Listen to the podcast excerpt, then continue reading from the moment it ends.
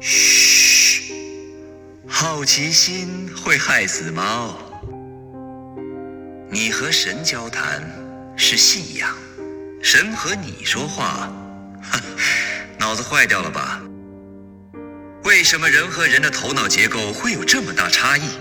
嗯，值得思索。伤心不是哭的理由，哼，傻才是。如果世上还有什么我不懂的学问，那就是女孩子们。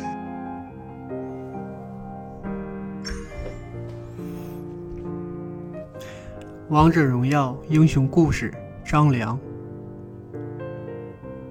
古老、几乎荒废的寺院中，沉睡着危险的魔法。这里曾隐居着一位叫姜子牙的老人，秘密培养着能继承自己志向的传人。也许世间有许多天才，但像张良这般无视现有的魔道体系，开创自己独有魔法的人，也是寥寥无几。他所自创的魔道叫做言灵，他完全突破了语言的壁垒。掌握了世界上几乎所有人类的语言，在他的耳朵里，万物真正共通为一体。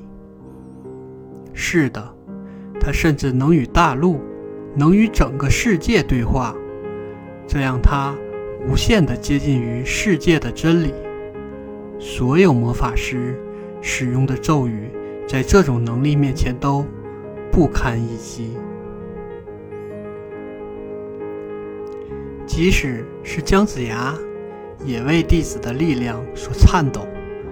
他仿佛看到了无限的可能性。既然已经突破了世间的认知，自然不再是普通人。是的，只要张良愿意，随时可以成为神。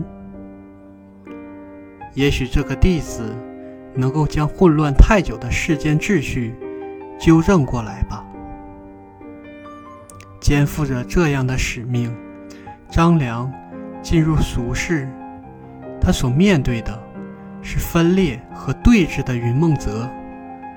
那个崛起的青年项羽，如师傅所言，乃传说中大魔神王的转世吗？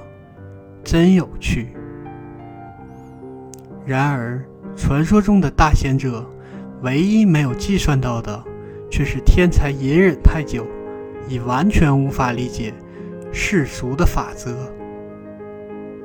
他拥有莫大的杀伤力，却不能挣到一分钱。他的思想超越时代，却找不到前进的道路。他能听懂所有语言，却听不明白女孩子们的调侃。看来，成为神之前。得先学会做个人。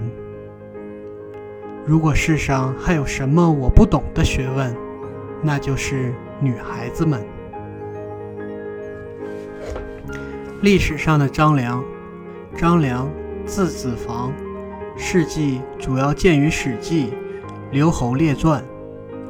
张良系韩国贵族，秦灭六国之后，张良收买刺客于伯浪。用铁锥刺杀秦始皇，可惜误中覆车，被迫逃亡。秦末大乱，张良追随刘邦，为其出谋划策，是刘邦的主要谋士。攻城之后，不邀功请赏，只要了一个贫瘠的留地。传说中，张良偶遇黄石公，得了三卷天书，所以才如此厉害。